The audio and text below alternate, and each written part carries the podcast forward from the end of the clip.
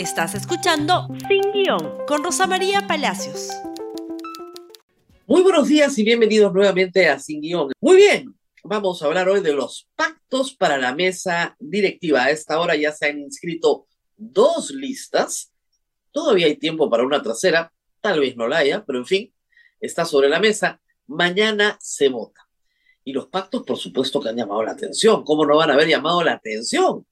Sí, están juntándose literalmente perro, pericote y gato. ¿De qué se trata? Pues que ayer Valdemar Cerrón y Nano Guerra García van en una lista juntos a la mesa directiva, presididos por el congresista de APP Alexandro Sotos y acompañados de la congresista de Avanza País, Roseli Amurus. ¿Ok?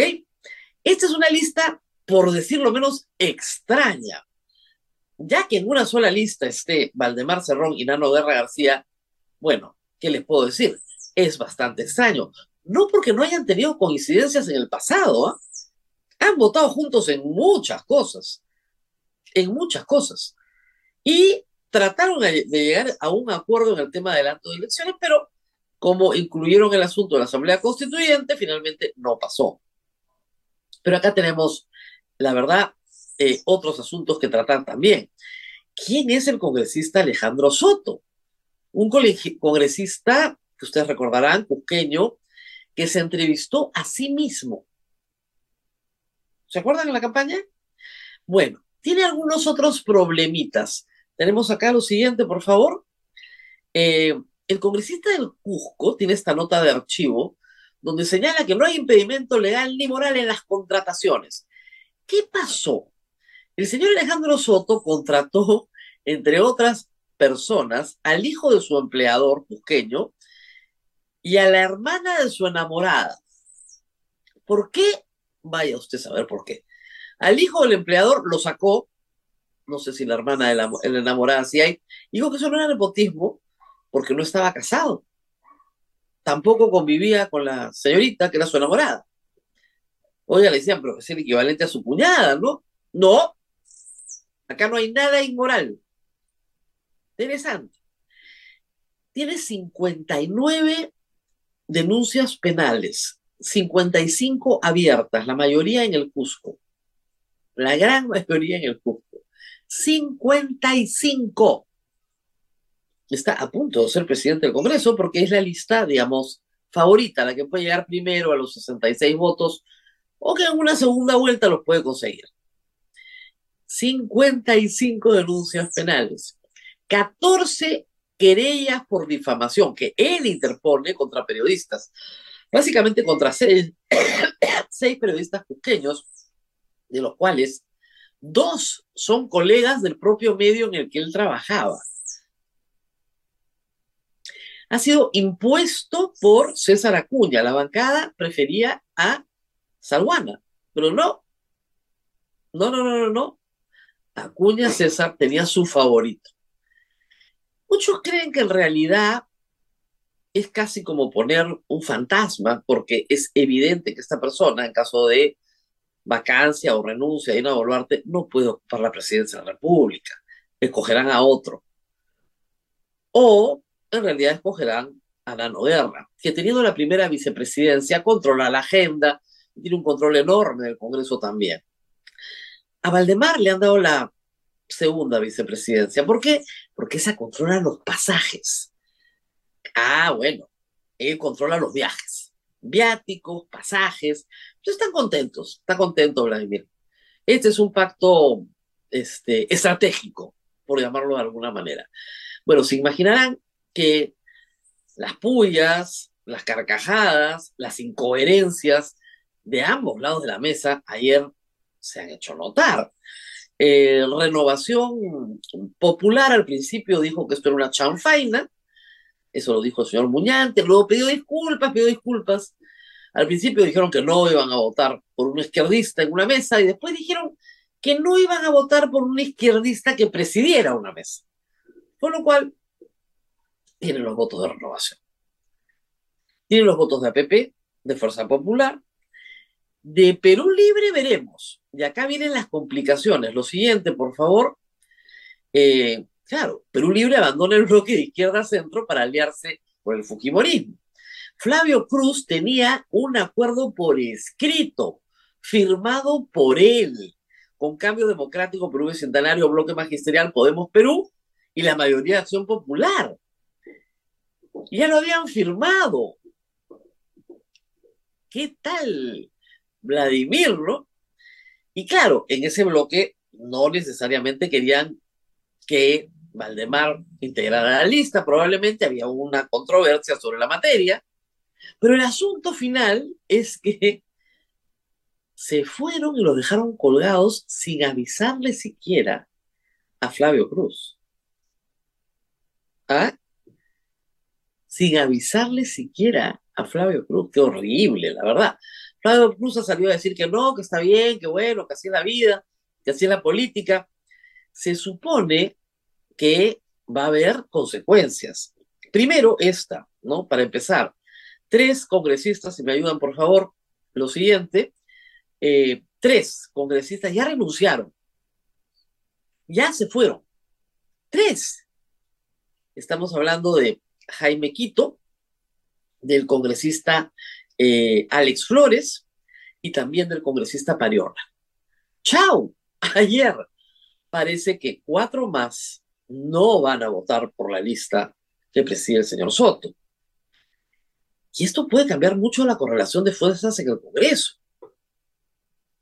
Este es un problema complejo, porque claro, se estaban aliando con Perú Libre porque Perú Libre aseguraba 16 votos con el de Silvana Robles. Queda claro que por lo menos tres y el cuatro no van a estar. Y se presume que tres más se pueden ir. Con lo cual las cosas cambian pero no demasiado. Vladimir Cerrón ayer ha estado Twitter en mano, desesperado, se ha comparado hasta con Javier Díaz Canseco, a quien ha insultado. Insultar a los muertos, bueno, es otro rasgo de su personalidad, porque Javier Díaz Canseco no está vivo para responderle lo que se merece, pero que ha dicho que se alía con la ultraderecha antes que con el caviar, porque el caviar es su enemigo qué tal loco, ¿no? O sea, Keiko Fujimori que le gritaba en campaña, Cerrón, ¿dónde estás? ¿No?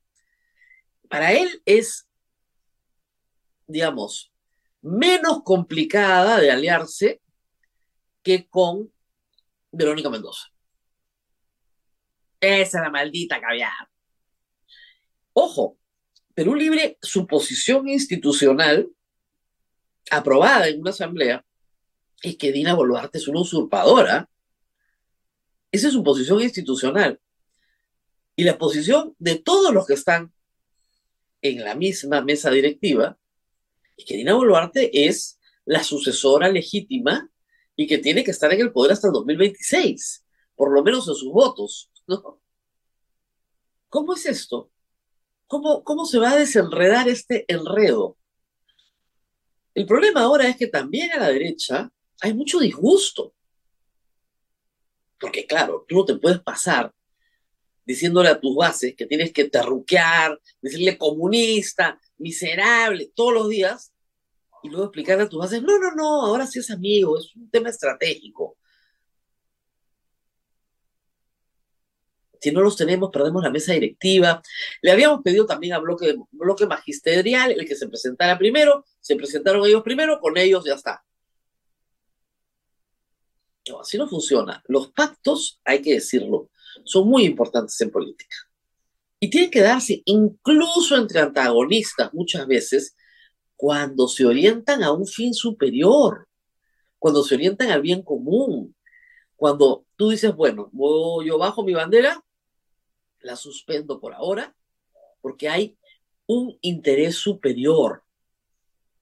El interés superior no puede ser los viajes, no puede ser el poder por el poder, no puede ser nos quedamos todos porque realidad nos queremos quedar todos. Eso, eso no es un fin noble. Sobre todo si ni siquiera se ha pedido disculpas por la retórica. Estos son grupos políticos que se han insultado en el hemiciclo permanentemente. ¿Es posible? Yo la verdad no lo sé. De la lista del señor Aragón, ¿qué les podemos decir? la que acaban de presentar, por favor.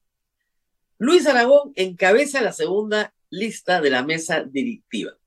Acá, se está yendo casi toda acción popular menos tres, menos tres. Obviamente no está ahí, pues entre las votantes de Aragón, la señora María Carmen Alba, ¿no? Eh, Edward Raimundo, que es de Juntos por el Perú, Cambio Democrático, Paul Gutiérrez y Elías Varas, que son de eh, Bloque Magisterial y Perú Bicentenario.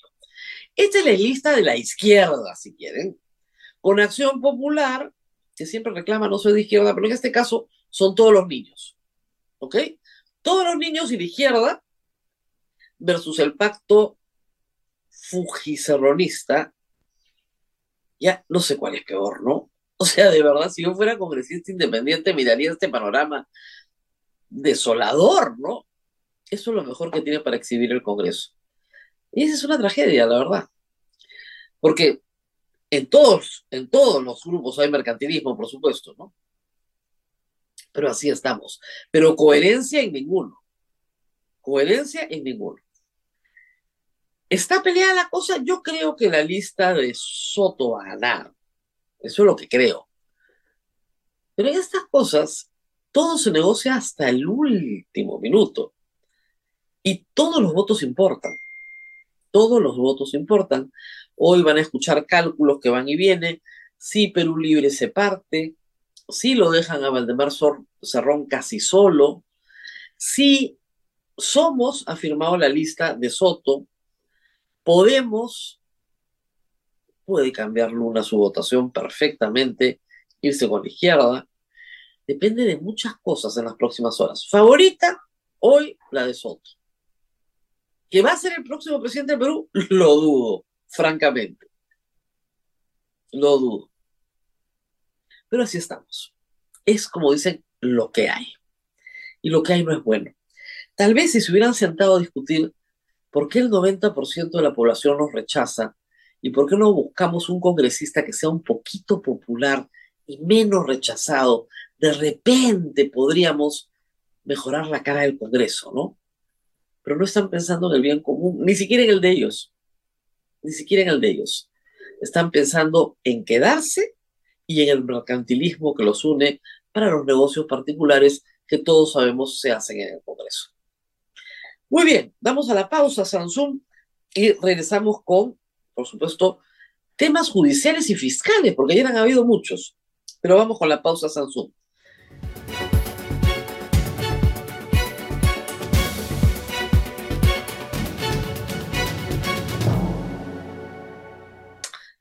Muy bien, hemos tenido varias noticias fiscales y judiciales el día de ayer, las vamos a poner todas juntas, todos procesos vinculados, por supuesto, a corrupción.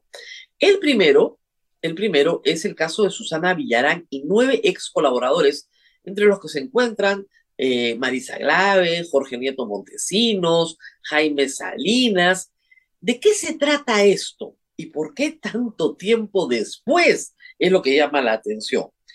Este caso es el caso de financiamiento ilícito de campaña.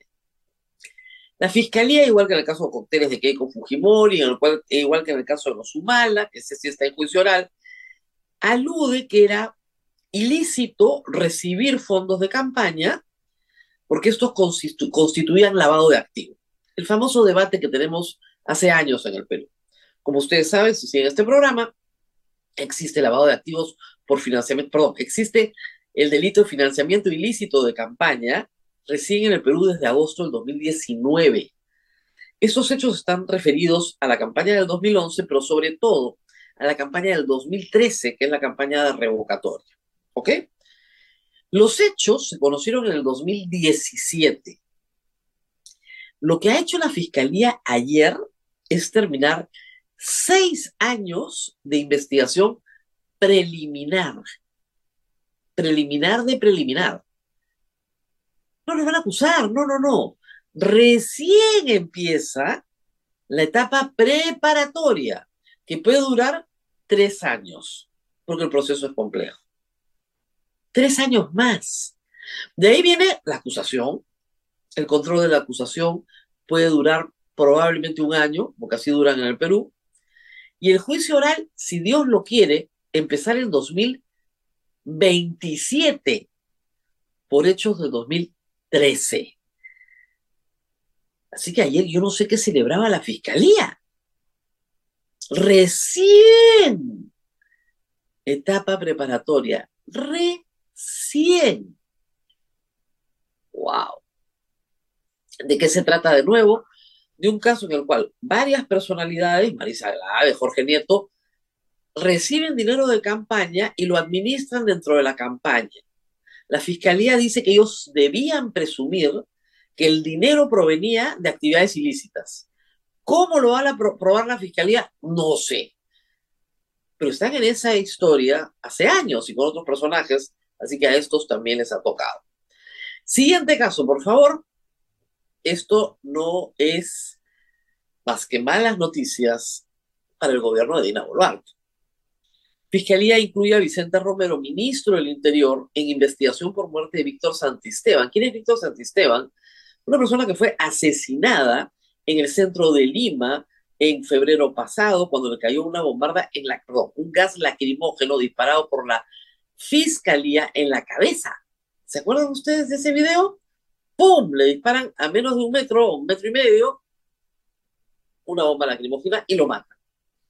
Es un caso que se está llevando por separado. También está Dina Boluarte en este caso, pero se está llevando, como ocurre en Lima, en una carpeta fiscal distinta. Y puede ser que avance muchísimo más rápido, aunque parezca increíble. Bueno, han colocado al ministro del Interior, la Fiscalía, como una persona que debía conocer lo que estaba haciendo la policía ese día en el centro de Lima. Siguiente caso, por favor. Este en realidad no es un caso ni judicial, ni fiscal, ni de corrupción. Esto es un caso por el golpe de Estado el Poder Judicial, bueno, sí es judicial, no, la Procuraduría General le ha pedido al Poder Judicial que ordene el embargo de los bienes de Pedro Castillo Aníbal Torres hasta por 67 millones de soles, que es lo que la Procuraduría presume es el costo del golpe de Estado a la sociedad peruana. Ustedes dirán, pero de repente Pedro Castillo y Aníbal Torres no tienen 67 millones de soles. Ese es otro tema. Pero la Procuraduría pide lo que considera corresponde como reparación civil por el golpe de Estado. Y esa es la eh, cualificación que hace de el monto, lo que establece como cantidad que este par le deben al Estado peruano. Dicho sea de paso, si quieren entender un poco mejor el golpe de Estado, aunque todavía está bajo un misterio, no dejen de leer el libro de Christopher Acosta. Siguiente, por favor. Rosa Gutiérrez llega a la Fiscalía para declarar por presuntas presiones de Dina Boluarte en salud. Bueno, la citaron y asistió. Pero esto parece más para las cámaras que para la realidad. Rosa Gutiérrez tendría que presentar prueba de todo lo que alega. Y es difícil probar una llamada telefónica donde te dicen, Rosita, reponga al gerente pues de inmediato. Nadie deja huella, aunque claro, las llamadas de la presidenta pueden estar, pero es normal que la presidenta hable con su exministra de Salud y es normal que la presidenta hable con la presidenta de Salud. Va a estar difícil probar lo que dice, pero ayer se iniciaron las diligencias. Y donde para terminar esto de los procesos de la corrupción hay nuevamente problemas es en el caso de la señora fiscal de la Nación. El IDL lo hizo de nuevo. IDL Reporteros ha podido probar que Patricia Benavides estudió su maestría en la Universidad de las Peruanas sin acreditar sus cursos de la Universidad San Martín de Porres. Esto está cada vez más enredado. A ver, la señora Patricia Benavides estudió en la San Martín de Porres los cursos de maestría. Y de ahí le consiguió el certificado y hay que decir que las notas no son primera, digamos, de la primera de la clase, no promedio 3. Entre 13 y 14 más o menos es el promedio de la señora fiscal de la Nación. Bueno, eso han logrado obtener con una resolución de acceso a la información pública, ojo, ¿ah? muy bien. Obtuvieron el certificado. La señora fiscal de la Nación alega que ella sustentó una tesis de maestría en alas peruanas porque hizo un traslado y le convalidaron íntegramente sus cursos. Muy bien. ¿Cuál era el requisito para que lo convalidaran íntegramente sus cursos? Presentar un certificado de notas. ¿Ok? Nada más. ¿ah? Eso de pagar el derecho. Nada más. Era el, único requisito. Y pidieron entonces el famoso certificado, la carpeta, digamos, de traslado a las peruanas y a la San Martín de Porres. ¿Y qué obtuvieron? Obtuvieron el famoso certificado. Con un detalle muy relevante, el certificado se expide el 2009 y ella sustentó la tesis de maestría el 2008. Y estaba muy apurada porque pidió que se le diera un certificado de que había dado la sustentación de la tesis de maestría. ¿Por qué? Porque se presentaba un concurso público ante el Consejo Nacional de la Magistratura. Pero ese certificado de notas no lo presenta hasta el 2009. ¿No es rarísimo? Va llegando la hora que la Junta Nacional de Justicia le pida a la señora fiscal de la Nación que le presente sus tesis. Porque una persona que obtiene un certificado que dice que ha dado un examen de grado que corresponde a unos requisitos que no se han cumplido, es, e, e, es rarísimo, de verdad. Cada vez es más enredado. En fin, así están las cosas en el sistema de, justicia. Esperemos que la Junta Nacional de Justicias resuelva esto pronto, antes de que la disuelvan, que es lo que pretende hacer el Congreso, por supuesto. Muy bien, nos tenemos que ir y antes de irnos, simplemente toda mi solidaridad con el profesor nativo machihuenga Willy Prialé, injustamente detenido por la policía por no haber hecho nada, por ser inocente. Un caso que conmueve a toda la región, desde Madre de Dios hasta Quillabamba, y donde el obispo de Quillabamba está haciendo una campaña para que, el obispo, perdón, de Madre de Dios está haciendo una campaña para que liberen al profesor, que repito, no ha cometido ningún delito y está injustamente detenido. veremos cómo va la evolución del caso para contarles más detalles el día de mañana. Hasta pronto. Chau. Gracias por escuchar Sin Guión con Rosa María Palacios. Suscríbete para que disfrutes más contenidos.